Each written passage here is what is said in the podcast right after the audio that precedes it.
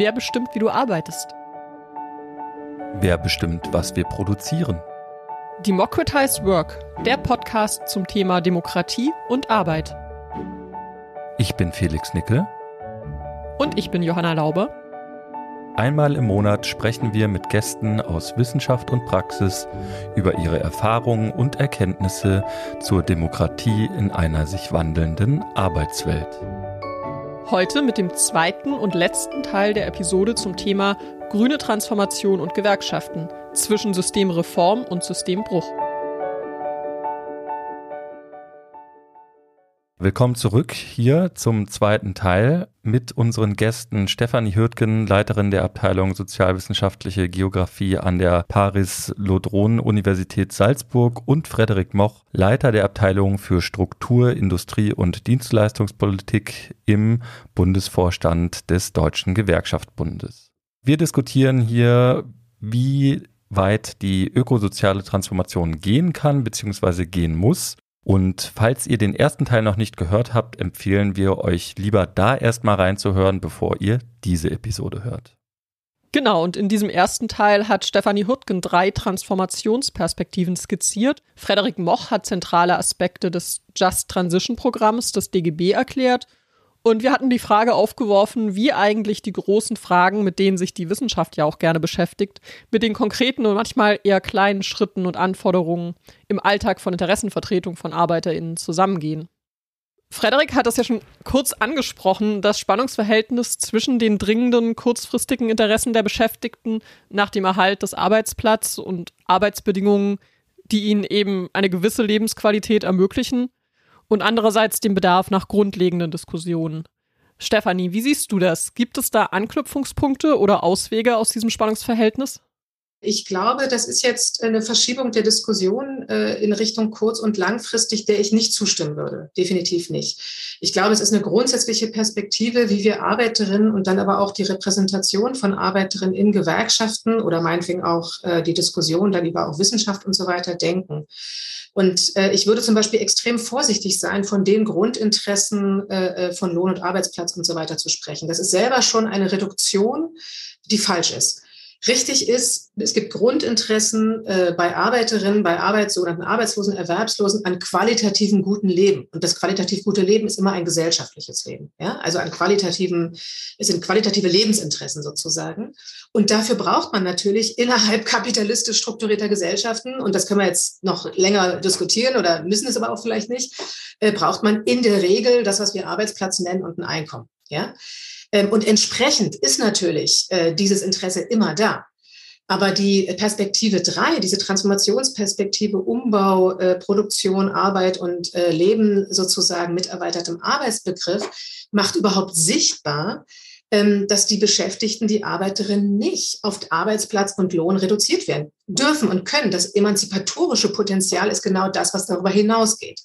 Und die Corona-Krise ist ein schlagendes Beispiel dafür. Aber wir wissen das natürlich auch aus, Betriebe, aus Industriebetrieben, äh, wo äh, ganz klar gesagt wurde, wir können in den Pflegeeinrichtungen und lange übrigens auch schon davor, wir können unsere Arbeit nicht mehr verantwortlich. Das hat mit Arbeitsplatz und Einkommen erstmal gar nichts zu tun. Verantwortlich realisieren, wenn wir nicht wirklich langsam mehr Personal kriegen. Das ist eine gesellschaftliche Dimension von Arbeit, die hier aufscheint ähm, die, äh, die sozusagen in der Frage nach Arbeitsplatzabsicherung, soziale Sicherung, die extrem wichtig ist. Darüber müssen wir überhaupt nicht streiten. Ja? Also das, äh, es braucht eine so grundlegende soziale Sicherheit, darüber müssen wir überhaupt nicht streiten. Ähm, aber es gibt eine gesellschaftliche Hinwendung, eine gesellschaftliche Dimension der Arbeit, die bei den Arbeiterinnen zu finden ist. Und wenn wir Demokratie sagen, dann geht es um diese gesellschaftliche Dimension, in einer ökologischen Weise natürlich. Und natürlich ist dann immer der Kohlearbeiter sozusagen der breit zitierte, derjenige, der jetzt abgebaut werden soll. Und äh, was ist denn da mit dem, mit seinem, äh, mit seiner Sinnorientierung und dem Inhalt seiner Arbeit? Ist der nicht per se schädlich und so? Und ich würde mal sagen, der Umgang damit, und damit meine ich jetzt nicht äh, äh jetzt konkret den Friedrich Moch oder sowas, aber sondern auch den gesellschaftlichen Diskurs, wenn wir auch die Kohlearbeiter immer nur reduzieren auf diejenigen, die dann irgendwie in Rente gehen sollen oder abgesichert werden sollen oder einen, äh, einen alternativen Arbeitsplatz haben sollen durch Umschulung und so weiter, dann werden wir denen überhaupt nicht gerecht, ähm, dass sie in der Tat nach wie vor, aber lange Zeit unsere energetische Grundversorgung sichergestellt haben. Das heißt, der gesellschaftliche Charakter von Arbeit zeigt sich in der Denkweise, in der Handlungsweise und die enorme Abwehr dieses ökologischen Umbaus, gerade in der Kohle, durch viele Beschäftigte, hat meines Erachtens die Ursache gerade da drin, weil sie absolut abgewertet werden. Weil niemand sagt sozusagen, wir brauchen auch euch als wieder neue ähm, wie sagen es die Arbeiter selber, Fundamente der Gesellschaft. Das ist ihre eigene Redeweise. Wir sind die, das Fundament der Gesellschaft. Und sie haben recht. Wenn ich tagtäglich auch ökologisch destruktiv, darüber müssen wir natürlich streiten, wenn nicht tagtäglich das produziert und hergestellt wird, ähm, äh, würden wir hier gar nicht zum Beispiel diese, diese Zoom-Konferenz jetzt machen können. Ja? Und diese Dimension wird nicht angesprochen. Das ist eine transformative Dimension, die ökologisch sozusagen ausgerichtet werden muss, aber sie muss mit den Beschäftigten geführt werden. Ich will noch eine Sache kurz zu den Gewerkschaften sagen, weil ähm, natürlich bekannt ist, dass äh, auch viele, es gibt viele Äußerungen dazu bei, vom RWE, Betriebsrat und so weiter, ähm, dass auch sogenannte schädliche äh, Branchen dann erst nicht geschlossen werden sollen und so. Das ist, glaube ich, bekannt und Gewerkschaften sind ja nicht immer sozusagen die großen Verbündeten, weil sie eben auch auf die Industrie sitzen. Ich würde aber gerne noch eine zweite Dimension von Gewerkschaftspolitik reinbringen und auch nochmal den Finger etwas in die Wunde legen. Mit dieser Ausrichtung von Gewerkschaftspolitik auf äh, starke deutsche, sage ich jetzt mal bewusst, Industrieansiedlung. Also Verdi macht sich für den Flughafen in Frankfurt am Main stark. Die EVG, äh, Eisenbahnergewerkschaft, hat jahrzehntelang, jahrelang sich für die Privatisierung der Eisenbahn ausgerichtet und so weiter. Wir könnten die bei Kohle natürlich, habe ich schon gesagt. Das ist nicht nur äh, rückwärtsgewandt und, und problematisch in Bezug aufs Ökologische, sondern es ging die ganze Zeit, seit 30 Jahren, mit einer Verschärfung auch sozialer Prekarisierung, sozialer Fragmentierung in diesen Industrien und Dienstleistungen einher. Also das, das Problematische an einer Gewerkschaftspolitik, die sich sozusagen einschreiben will in starke Industrien und Dienstleistungen, um dann in so einen starken äh, Wirtschaftssektor sozusagen Mitbestimmungspolitik machen zu wollen, hat in den globalen Konkurrenzverhältnissen das Problem, dass da ganz stark immer auf Kosten geachtet wird. Das heißt, wir haben es mit einer massiven Prekarisierung, ich bin gleich fertig, aber mit einer massiven Prekarisierung, gerade zum Beispiel im Eisenbahnbereich, gerade im Flughafenwesen, das wissen wir, Niedriglohn und so weiter. Kurz und gut, auch hier zeigt sich, die Krise der gewerkschaftlichen Ausrichtung äh, ist auch hier eine sozialökologische. Es ist nicht nur die Frage, dass sich Gewerkschaften wehren, dass dann Umbau nicht stattfindet, sondern wir müssen auch sozial neu über Repräsentation nachdenken, damit diese Prekarisierungstendenz, die teilweise durch Betriebsvereinbarungen, Sondertarifverträge, ähm, Deregulierung und so weiter mitgetragen wurde, dass das unterbrochen wird. Ich sage mal, diese kulturell-gesellschaftliche Dimension ähm, von Abwertung, die kann ich absolut unterstreichen. Aus vielen Gesprächen mit Kolleginnen und Kollegen aus unterschiedlichsten Branchen, die möglicherweise aus ökologischer Perspektive äh, problematisiert werden, zu Recht auch problematisiert werden, ähm, wenn man Menschen das Gefühl gibt, dass das, was sie mit ihrer Hände Arbeit ähm, leisten, im Prinzip Dreck ist, nichts wert ist, ähm, abgewertet wird, dann äh, ruft das natürlich auch besonders große Besitzstandswahrung äh, und Abwehr hervor. Das ist so. Das mache ich im Übrigen auch insbesondere der Ökologiebewegung zum Vorwurf, die dort, äh, ich sag mal, sehr, sehr schlicht auf diese Fragestellung an dieser ähm, Kante äh, oder Ecke des Problems draufschaut. Ähm, was die Repräsentation ähm, anbelangt und ich sag mal die Frage, wie agieren Gewerkschaften in den letzten Jahren, da könnte man, glaube ich, einen eigenen Podcast zu machen. Das ist eine eigene Diskussion. Ich will das aber sozusagen auf einen Punkt nochmal auch zuspitzen, nämlich am Ende ist äh, die Frage von, von Arbeitsplatzsicherung, die Frage auch von ja, Sicherung der äh, materiellen Existenz schon ein wesentliches Handlungsfeld, was wir einfach in unserem real existierenden Wirtschaftssystem als Aufgabe vor uns haben als Gewerkschaften. Und ähm, auch da, ich sehe den Spagat. Aber die Frage ist immer, wie komme ich sozusagen von der ähm, ja, wichtigen und richtigen und ausgefeilten Analyse der Fehlentwicklung äh, praktisch in eine Richtung, wo ich dann auch, ähm, ja, ich sage mal, Fortschritt organisieren kann und in einer konkreten Situation, wo eben ein Betrieb äh, von Schließung bedroht ist, geht es natürlich erstmal darum zu schauen, kann ich sozusagen wirtschaftliche Aktivität aufrechterhalten? Kann ich dafür sorgen, dass Menschen ihren Arbeitsplatz ähm, auch behalten können? Ähm, ich finde, wichtig ist, und das ist auch ein Diskurs, der in den Gewerkschaften stärker geführt wird und auch stärker geführt werden muss, wie kann in so einer Auseinandersetzung auch eine Transformationsperspektive eine entscheidende Rolle spielen. Also ich nehme mal ein Beispiel aus der Luftverkehrsbranche. Da gab es ja nun auch viel Geld für einen großen Luftverkehrsdienstleister in der Corona-Krise, neun Milliarden Euro. Es gab keinerlei Konditionierung dieser Staatshilfen. Es ist Beschäftigung in relevantem Umfang abgebaut worden. Hinterher sieht man wieder, dass die Menschen gebraucht werden. Die sind dann irgendwie nicht mehr da. Dann versucht man das nächste Problem zu lösen. Ähm, auch da braucht es sozusagen sowohl von Politik als auch von Gewerkschaft dann so eine längerfristige Perspektive, die zum Beispiel auch darin gemündet wäre, dass man nicht nur eine Beschäftigungssicherung daran knüpft, sondern auch Anforderungen wie ein ökologischer Umbau dann in diesem Sektor funktionieren kann. Das ist, glaube ich, die Frage, um ähm, wirklich auch praktisch dann ein Stück weit nach vorne zu kommen, denn ähm, es hilft uns, glaube ich, nicht, wenn wir das Problem sehr sauber beschreiben, ähm, aber keine Idee davon haben, wie man praktisch einen Schritt nach vorne kommt. Ja, äh, ich möchte auf diesen Punkt von dir, Frederik, nochmal gerne stärker eingehen und quasi diesen Realitätsabgleich noch ein bisschen weiter betreiben. Das ist ja schon so ein Knackpunkt, Stefanie, weil natürlich analytisch unterschreibe ich einige deiner Kritikpunkte voll. Ähm, also, dass es wohl wahrscheinlich nicht ausreicht, äh, den Kapitalismus einfach zu begrünen. Und ja, sicherlich kommt es aber dann auch auf die genaue Ausgestaltung dieser Green Deals oder Green New Deals an, um bewerten zu können, wie weit wir mit denen jeweils kommen. Ähm, gut, ich bin da auch ein bisschen skeptisch, aber den Punkt, den du, Frederik, machst, ist ja gerade ähm, für Gewerkschaften schon auch ja, ziemlich bedeutend. Was bringt eben die Problembeschreibung ohne Vorschläge zur Problemlösung? Deshalb, Stefanie, ähm, nehme ich dich jetzt ein bisschen in die Pflicht. Wenn du jetzt Empfehlungen für konkretes gewerkschaftliches Vorgehen geben müsstest, äh, welche konkreten Vorschläge würdest du denn dann vor dem Hintergrund deiner Analyse machen? Naja, also, ähm, also ich kann an Punkte anknüpfen, die vorhin genannt wurden. Das ist sozusagen die Abwehr von, ähm, wie heißen die, Windkrafträder und so weiter äh, in vielen Gegenden. Und da wäre mal ein Vorschlag von vornherein zu sagen, Windkrafträder werden nur aufgestellt, wenn auch wieder, ähm, keine Ahnung, Eisenbahn, was auch immer, ja, also äh, andere soziale Infrastruktur, um es breit zu fassen, äh, wieder entwickelt wird. Also meine, wir haben äh, seit wirklich auch seit 20 Jahren ähm, haben wir eine, ähm, ein Abbau sozialer Infrastruktur, gerade in Ostdeutschland, aber mitnichten nur äh, in, den ländlichen, in den ländlichen Gebieten. Also bis hin, dass der letzte Einkaufsladen schließt, dass die Bibliotheken haben sowieso schon ganz lange geschlossen, Schulen etc. etc. Da fährt nichts mehr. Ja.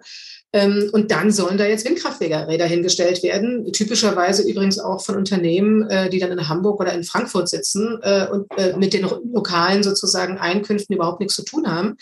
Das heißt, man muss also auch hier nicht einfach technisch sagen, ähm, wir wollen jetzt aber Windkrafträder und man muss die Leute überzeugen, sondern man muss die Themen wieder zusammenführen. Wiederaufbau sozialer Infrastruktur als Bedingung beispielsweise fürs Aufstellen von drei Windkraftwerken. Das wäre so ein Beispiel. Ja. Zweites Beispiel ist jetzt der berühmte, ähm, oder willst du da nachfragen, Felix? Ja, ja, gut, aber sorry, dass ich da jetzt unterbreche. Ähm, das ist ja jetzt schon rein diese gesellschaftspolitische Rolle von Gewerkschaften. Ähm, die gibt's ja auch und die ist auch nicht unwichtig, aber das, was du jetzt sagst, spielt sich ja nicht auf dem Kernterrain der Gewerkschaften ab, also der tarifpolitischen und der betrieblichen Ebene. Ähm, was sind denn jetzt da deine konkreten Vorschläge? Ja, das wäre jetzt das zweite Beispiel gewesen. Also äh, es gibt ja den jetzt berühmten äh, Tarifvertrag Entlastung in der Charité, äh, wo gewissermaßen einfach nur an der Oberfläche mal sichtbar wurde, wie dringend diese Entlastung ist. Und die ist eben, und da sage ich jetzt äh, niemandem in der Gewerkschaft was Neues, sie ist ein eklatantes strukturelles Problem, äh, die mangelnde Entlastung. Also ich spreche von der Erschöpfung in den Betrieben.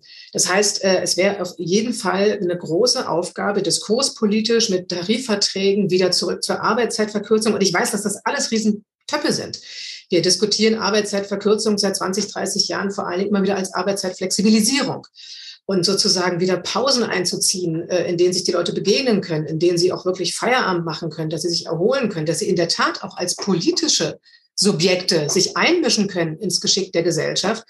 Das ist eklatant in die Krise geraten. Ähm, äh, wirklich alle durch die Bank in allen Branchen sagen, sie sind erschöpft, sie können nicht mehr. Weswegen ich immer wieder eben auch betone, wir haben es mit einer sozialökologischen Frage zu tun. Das heißt, das Ökologische gehört auch hier zusammen mit dem, äh, mit dem Sozialen. Erschöpfung von Mensch und Natur können wir da wunderbar studieren. Ja? Und wenn die Leute sagen, sie können nicht mehr, sie sind erschöpft, dann gehört das auf die Agenda und als Bestandteil diskurspolitisch, äh, in Tarifverträgen, in den tagtäglichen Auseinandersetzungen ähm, zusammengedacht. Wir wissen aus der Wissenschaft, wir wissen aus der Wissenschaft, lustig formuliert, wir wissen aus der Wissenschaft, das ist erforscht, da gibt es ein Konzept auch dafür, ähm, dass Arbeiterinnen, Arbeiter das Ökologische eben nicht abspalten. Sie sagen nicht, oh, der grüne Baum, der grüne Park, das ist ja so schön, das ist so wichtig und das Windkraft, sondern es geht unmittelbar immer auch um die eigene Gesundheit. Und das ist richtig. Das ist richtig, weil wir sie nämlich sonst nicht demokratisch denken können. Sonst dann sind sie erschöpft und malochen wirklich nur noch für ein Einkommen und für die unmittelbare Reproduktion der Familie äh, und, und können nicht, was ja unser, glaube ich, unser gemeinsamer Nenner ist, können nicht als handelnde, denkende, reflektierende, eingreifende Akteure ähm, dabei sein. Dazu braucht es gesellschaftliche Bedingungen. Und da muss eben die Gewerkschaften über Tarifverträge, über so wieder Thematisierung sozialer Infrastruktur, Arbeitszeitverkürzung, ganz radikal, das gehört als sozial zum, zum ökologischen, mit dem ökologischen zusammengedacht. Eben nicht einfach eine technische und eine Branchenumstellung. Ja, also das Thema Erschöpfung, Gesundheit, Arbeitszeit als ein Ausgangspunkt, um auch die ökologischen Aspekte und die betriebliche und tarifpolitische Ebene miteinander zu verknüpfen. Ja, ich möchte jetzt doch nochmal auf die abstrakte Ebene kommen. Wir springen so ein bisschen hin und her. Ich möchte mich jetzt nämlich gerne nochmal mit dem Wachstumsbegriff beschäftigen. Das ist ja auch nicht völlig irrelevant für die Klimakrise. Ähm, die Stoßrichtung des Transformationsbegriffs des DGB zeichnet sich ja dadurch aus, das habt ihr auch äh, in dem Beschluss des 22. DGB-Bundeskongresses jetzt aus dem Mai 2022 äh, geschrieben. Also Ihr erkennt die Klimaschutzziele von Paris an, also die Begrenzung auf maximal 1,5 Grad Erwärmung im Vergleich zum vorindustriellen Zeitalter. So, und in diesem Beschluss des 22. DGB-Bundeskongresses heißt es dann auch, und jetzt zitiere ich mal einen äh, Absatz, Entscheidend ist für uns, wie der wirtschaftliche Umbau hin zur Klimaneutralität gestaltet wird. Die Energie-, Mobilitäts-, Wärme-, Agrar- und Lebensmittelwende muss in den nächsten Jahren vorangebracht werden. Postwachstums- und Deindustrialisierungsdebatten helfen dabei nicht weiter. In einer schrumpfenden Ökonomie sinken die Investitionen und damit das Investitionstempo. Wir wollen das Gegenteil erreichen. Wir brauchen massive Zukunftsinvestitionen, damit die sozial-ökologische Transformation qualitatives Wachstum erzeugt und dauerhaft Beschäftigung sichert, gute Arbeit ermöglicht und die Lebensqualität verbessert. So eben in dem Beschluss des DGB Bundeskongresses aus dem Mai 2022. Ja, und direkt dazu erstmal an dich, Frederik, eine Frage zum Begriff des qualitativen Wachstums, auch wenn der vielleicht nicht allen völlig unbekannt ist. Was versteht ihr denn jetzt unter qualitativem Wachstum? Naja, qualitatives Wachstum meint, dass es Bereiche gibt in der Wirtschaft, ähm, die auch weiter wachsen können, wachsen sollen, die im Prinzip auch auf die nachhaltige Entwicklung einzahlen, einen Beitrag zur gesellschaftlichen Wohlfahrt, zur Daseinsvorsorge äh, leisten können, dass es natürlich auch Bereiche gibt, dann, die aufgrund beispielsweise ihrer Emissionsintensität so auf jeden Fall nicht fortgeführt werden, bei denen es in den nächsten Jahren im Prinzip einen Abbaufahrt wird geben müssen. Und ähm, mit einem qualitativen Wachstum geht natürlich einher, dass auch jemand Entscheidungen darüber treffen muss, welche Bereiche wachsen und welche nicht. Und die müssen natürlich im besten Fall demokratisch auch ähm, entschieden werden. Der Markt alleine wird das sicherlich nicht können. Das sind keine Entscheidungen, die von Finanzmärkten getroffen werden dürfen, sondern das sind Entscheidungen, die müssen auch gesellschaftlich ausgehandelt werden. Ich will ein Beispiel geben. Wir reden im Moment viel darüber, dass der Bereich äh, der Gebäude umfassend und stark saniert werden muss. Wir wollen Wärmepumpen in die Keller stellen. Wir haben im Moment weder die industriellen Fertigungskapazitäten noch die Kapazitäten im Handwerk, um das, was die Politik diskutiert, einen klimaneutralen Gebäudebestand zu erreichen, auch umsetzen zu können. Das heißt, ähm, diese Bereiche wären natürlich Bereiche, die auch wachsen sollen, die wachsen müssen, um diese Transformation dorthin zu bekommen.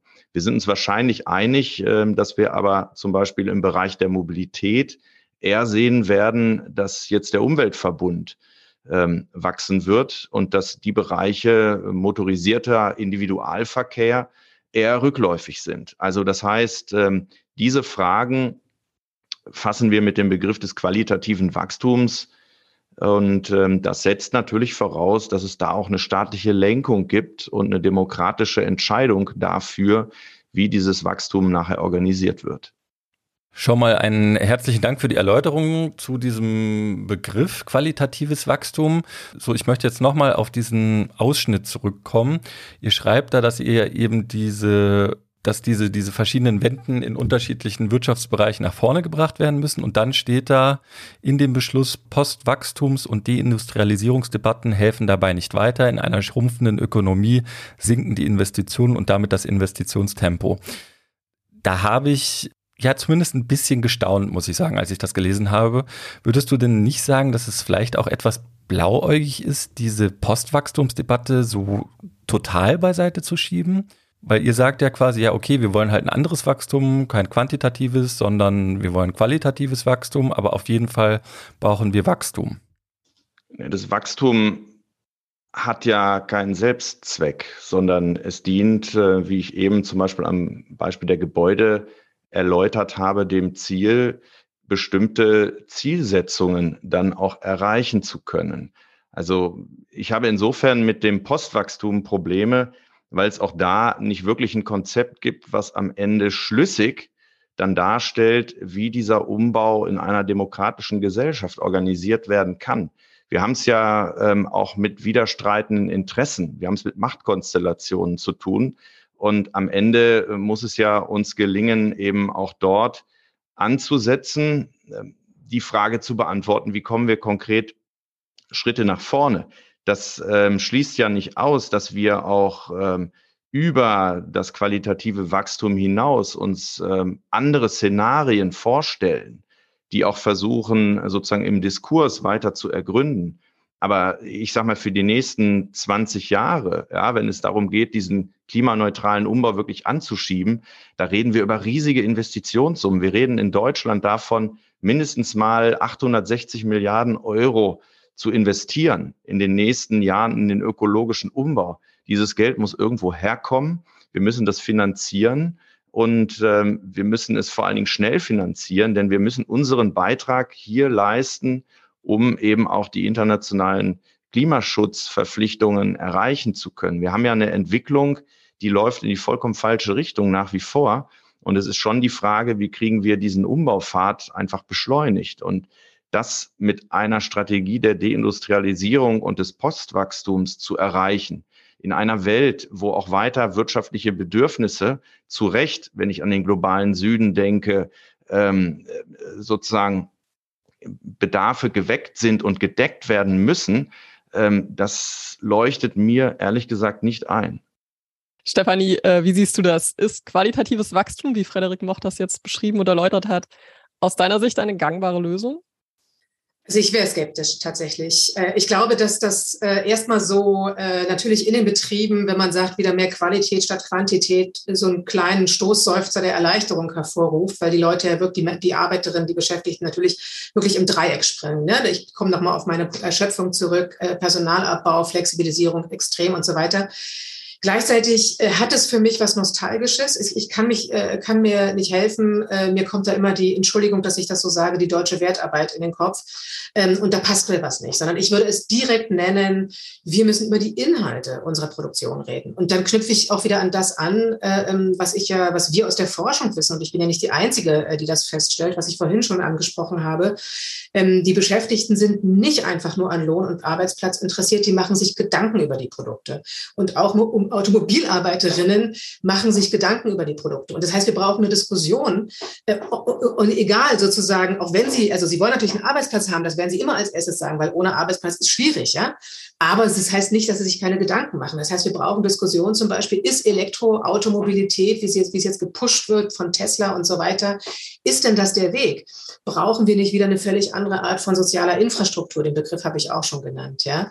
Also ich äh, finde, dass qualitatives Wachstum da was umschreibt, äh, ähm, was wir radikal als inhaltliche Frage der Produktionsausrichtung äh, bezeichnen wollten. Und die Qualität muss dann auch bestimmt werden. Äh, als Qualität sowohl sozusagen der Produkte am Ende, ja, was wollen wir wirklich haben, was brauchen wir für unser gesellschaftliches Zusammenleben, aber auch die Qualität von Arbeit, die nämlich bei der Diskussion von Arbeitsplatzrettung immer unten runterfällt. Das ist ja bekannt. Ne? Das sind die berühmten Zugeständnisse. Es ist die wachsende Prekarisierung aufgrund der Zugeständnisse, um den Standort, den Arbeitsplatz und so weiter zu retten. Und diese Qualität von Arbeit muss auch wieder diskutiert werden. Ich bin jetzt erstmal nur bei Lohnarbeit. Ja? Auch da brauchen wir Räume wieder, wo sowas wie ein kollektiver Interessensaustausch überhaupt stattfinden kann. Über die einzelne Betroffenheit hinaus. Und das muss man dann meines Erachtens auch so bezeichnen.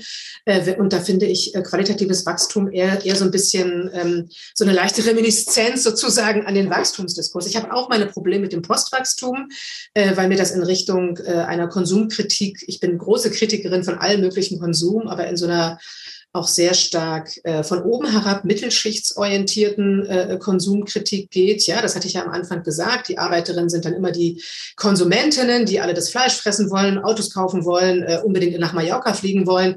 Also da ist so ein ganz starker, auch autoritärer Mittelschichtsbias drin. Nicht in allen ja, Diskussionen, aber deswegen habe ich da auch meine schwierig, wirklich große Schwierigkeiten mit.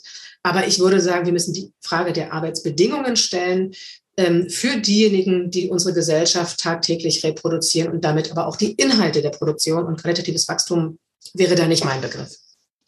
Aber da muss ich noch mal ganz kurz reingerätschen. Also, weil ich sehe jetzt zumindest zu dem ersten Teil gar keinen Widerspruch. Ich habe davon gesprochen, dass es um ähm, auch eine demokratische Entscheidung dessen geht, äh, welche Bereiche sich entwickeln und welche nicht. Damit ist natürlich genau verbunden, auch darüber zu reden, was wird produziert wofür wird produziert.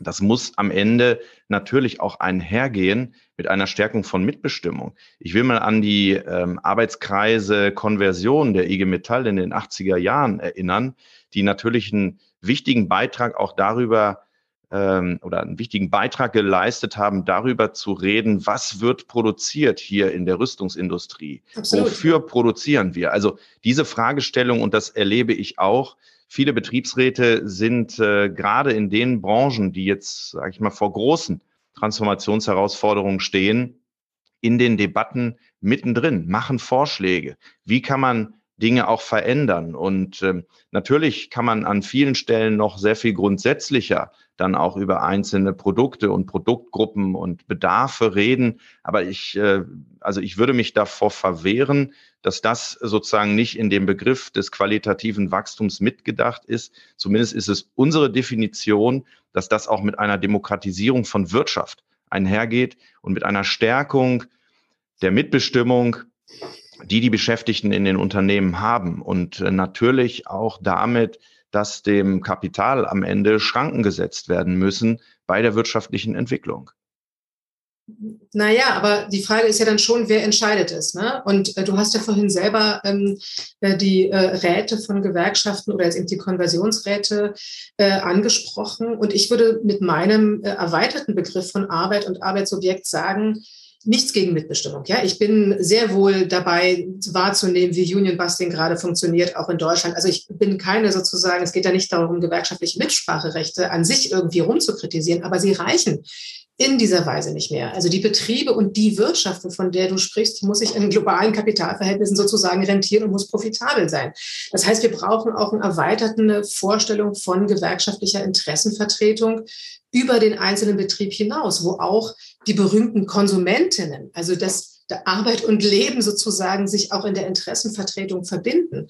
Einfach zu sagen, Stärkung der Mitbestimmung äh, in den dann neu aufgebauten ökologischen äh, Betrieben, nehmen wir die Elektromobilität als Beispiel, dann wird natürlich, und jetzt komme ich doch mal kurz zum Start, in einer Diskussion, wo die Staat oder in einer Konstellation, wo die Staaten sich bemühen, so viel wie möglich Kapitalinvestitionen auch der ökologischen äh, Ausrichtung. Damit habe ich ja angefangen. Das gibt es ja zunehmend. Wasserstoff, Elektromobilität, Batterieproduktion, äh, Windkrafträder. Das sind ja sozusagen Anlagesphären. Und da tobt ja bereits die Konkurrenz um Anlagesphären. Ungarn zum Beispiel hat sich durch eine absolute Low-Cost-Strategie da jetzt einen Platz innerhalb Europas verschafft und Deutschland ist da nicht draußen vor. Die USA haben aktuell äh, dieses Anti-Inflation-Gesetz äh, gemacht, ja, wo sie sozusagen besondere Zuschüsse, das wird die äh, Automobilindustrie treffen. Das heißt, wenn man da im Betrieb bleibt und weiter damit in der Konkurrenz- und Profitlogik bleibt, reproduzieren wir die Grenzen, die wir schon seit 20, 30 Jahren in der Krise der Gewerkschaften sehen. Das heißt, wir brauchen auch ein neues ähm, Vertretungs-, Repräsentationsmodell, was nicht allein Lohnarbeit ist total zentral in kapitalistischen Gesellschaften, absolut klar, aber nicht allein Lohnarbeit einbindet, sondern eben auch regionale, nationale, im Idealfall dann natürlich internationale Räte auch einschließt. Also auch da ähm, die Frage bei einer Ausweitung von Mitbestimmung muss ich, wenn ich jetzt mal die betriebliche und unternehmerische Perspektive einnehme, sehr stark auf die wirtschaftliche Mitbestimmung ähm, erweitern. Das ist das, was im Moment fehlt, ja, wo wir ähm, selbst bei der Unternehmensmitbestimmung nur, ich sag mal, in Teilaspekten ähm, Mitbestimmung haben auch da muss es darum gehen, gerade bei den strategischen und Unternehmensentwicklungsentscheidungen Einfluss nehmen zu können aus der Perspektive der Beschäftigten. Anders kann ich mir nicht vorstellen, dass wir ähm, auch Entscheidungen treffen, ähm, in wirtschaftliche Bereiche zu investieren, die eben erst sehr langfristig sich aus Sicht ähm, derjenigen ähm, die sozusagen Kapital in das Unternehmen stecken, rentieren. Jetzt kann man natürlich äh, im Prinzip den kompletten Kapitalismus an der Stelle auch in Frage stellen. Diese Diskussion lohnt sicherlich auch, aber auch da sehe ich natürlich die reale äh, Situation, in der sich äh, Unternehmen in Deutschland, in Europa ähm, auch befinden ähm, Stefanie, du hattest den Inflation Reduction Act angesprochen. Das ist sozusagen Industriepolitik, um in den USA Zukunftstechnologien anzusiedeln. Unsere amerikanischen Gewerkschaften, mit denen wir dazu eng im Austausch sind, die finden das super. Ähm, ich will kurz erklären, wieso, weil das das erste Mal seit 30 Jahren ist, dass sich äh, die amerikanische Regierung dafür interessiert, dass mal wieder gewerkschaftlich organisierte Jobs in den USA geschaffen werden. Die werden nämlich gesondert angereizt. Man kann das grundsätzlich in Frage stellen, das ist ganz klar. Aber wir haben es einfach mit dieser Situation zu tun.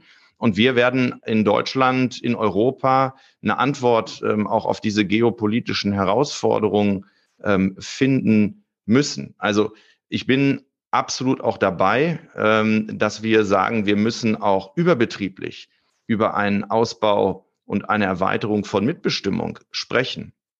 Ähm, wir hatten in den Gewerkschaften mal eine Diskussion um Wirtschaftsdemokratie. Wirtschafts- und Sozialräte waren ein Teil des Konzeptes. Das ist lange her. Das hat nie die Breite im Prinzip der Gewerkschaftsbewegung erreicht. Ich glaube aber, es lohnt sich in dieser fundamentalen Krise, die wir gegenwärtig haben, aus solche Fragestellungen aufzuwerfen und zu diskutieren. Wie kann man sozusagen Schritt für Schritt eben auch mehr demokratische Kontrolle in ähm, die Gestaltung von Wirtschaft ähm, ja, einziehen lassen. Ähm, das wäre zumindest meine Antwort dann darauf. An das Letztgenannte kann ich anknüpfen, an das davor nicht. Also ähm, der, die Ausrichtung auf betriebliche Mitbestimmung führt am Ende dazu, die Automobilindustrie ist ein Paradebeispiel, Opel und so weiter, dass im Zweifel für Standort- und Betriebs- und Unternehmenserhalt Zugeständnisse gemacht werden. Das ist einfach die Erfahrung jetzt der letzten 20, 30 Jahre. Wir haben äh, ähm, Betriebsräte in Deutschland relativ stark, ähm, die das aber genauso praktiziert haben. Aber an den Schlussteil kann ich natürlich anknüpfen. Also überbetrieblich regional, aber dann auch mit einem neuen Verständnis. Sonst haben wir die ökologische Frage nicht angegangen von, was ist denn Wirtschaft?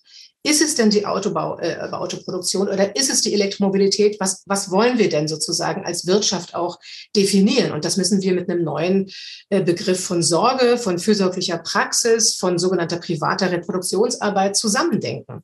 Wir kommen aus dem Dilemma ähm, der, der Vernutzung, der äh, gewaltförmigen sozusagen Ignoranz äh, von Kapitalseite gegenüber Mensch und Natur nicht raus, wenn wir in der Form des Betriebs bestehen bleiben.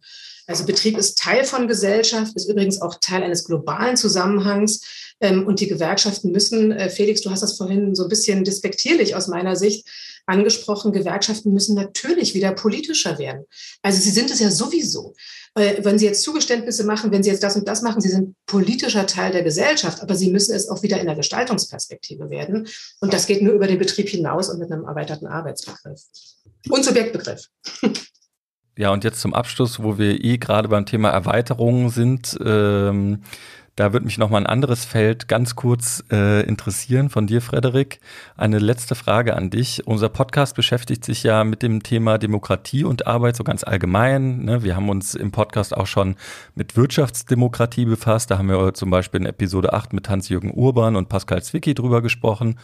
Und wir haben uns auch schon äh, an der einen oder anderen Stelle mit alternativen Inter Unternehmensformen beschäftigt, also Stichwort Plattformkooperativen, das war, glaube ich, in Episode 6 und äh, auch das Stichwort Genossenschaften natürlich, das hatten wir in Episode 9.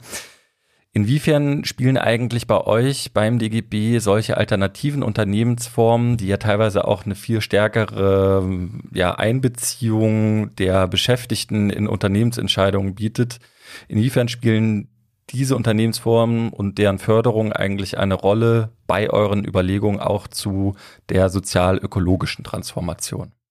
Also es gibt im Prinzip keinen großen Diskurs äh, bisher in den Gewerkschaften zu der Frage von Sozialökonomie oder von alternativen äh, Unternehmensmodellen. Äh, es gibt viele spannende Ansätze, Mondragon beispielsweise in Spanien, ähm, die da immer auch als Beispiel ähm, ja, vorgestellt werden.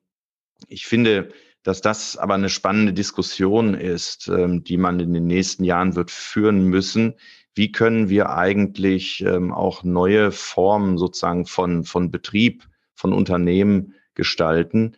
Ähm, denn eines, äh, finde ich, ist ganz klar, und das ist auch etwas, was wir in unserem Antrag vom Bundeskongress klar benannt haben ähm, eine Ökonomie, die sozusagen kurzfristig agiert, die vom Finanzmarkt dominiert wird, die wird sehr schwer in eine nachhaltige Entwicklung einzahlen.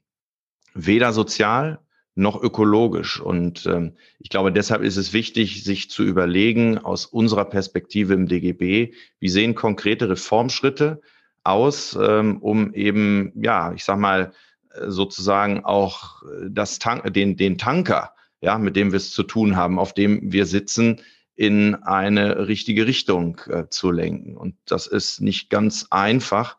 Ähm, und da braucht es diese Diskurse. Die sind, glaube ich, total wichtig. Ähm, wir brauchen da auch wieder, ja, ich sag mal, so ein bisschen mehr Spirit in der ja, gewerkschaftsinternen Diskussion über die Gestaltung von Wirtschaft. Ja, Spirit in Debatten bringen ist ein hervorragendes Schlusswort und wir hoffen, das ist uns auch mit dieser Episode gelungen. Wir werden mit unserem Podcast auf jeden Fall auch im nächsten Jahr weiter den großen und kleinen Fragen rund um Demokratie und Arbeit nachgehen. Und das Thema alternative Unternehmensformen und Mondragon, also diese große Produktionsgenossenschaft in Spanien, das haben wir schon lange auf der Liste und wollen es endlich auch im nächsten Jahr in einer Folge beleuchten. Ja, das äh, ist ja das Herzensthema von Rolf. Der will das schon, glaube ich, seit anderthalb Jahren gerne behandeln. Äh, genau. Wir, wir suchen dann noch nach den nötigen Gästen. Also schreibt uns gerne, wenn ihr da Empfehlungen habt. Ja, damit sind wir erstmal am Ende dieser 23. Folge angelangt. Vielen Dank an euch, Frederik und Stefanie, für eure Einblicke und auch die kleine Kontroverse.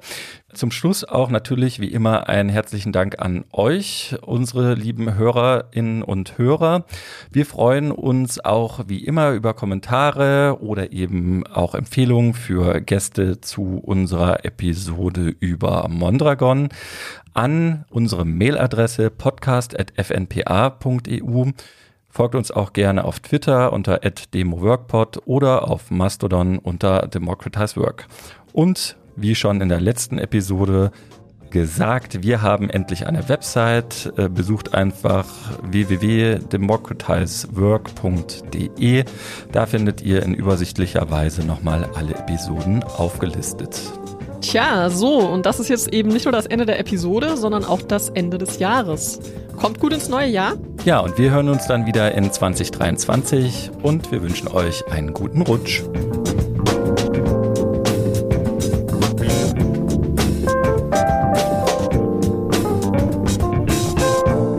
Democratize Work ist ein Podcast des Forum Neue Politik der Arbeit und der Kooperationsstelle Wissenschaft und Arbeitswelt der TU Berlin.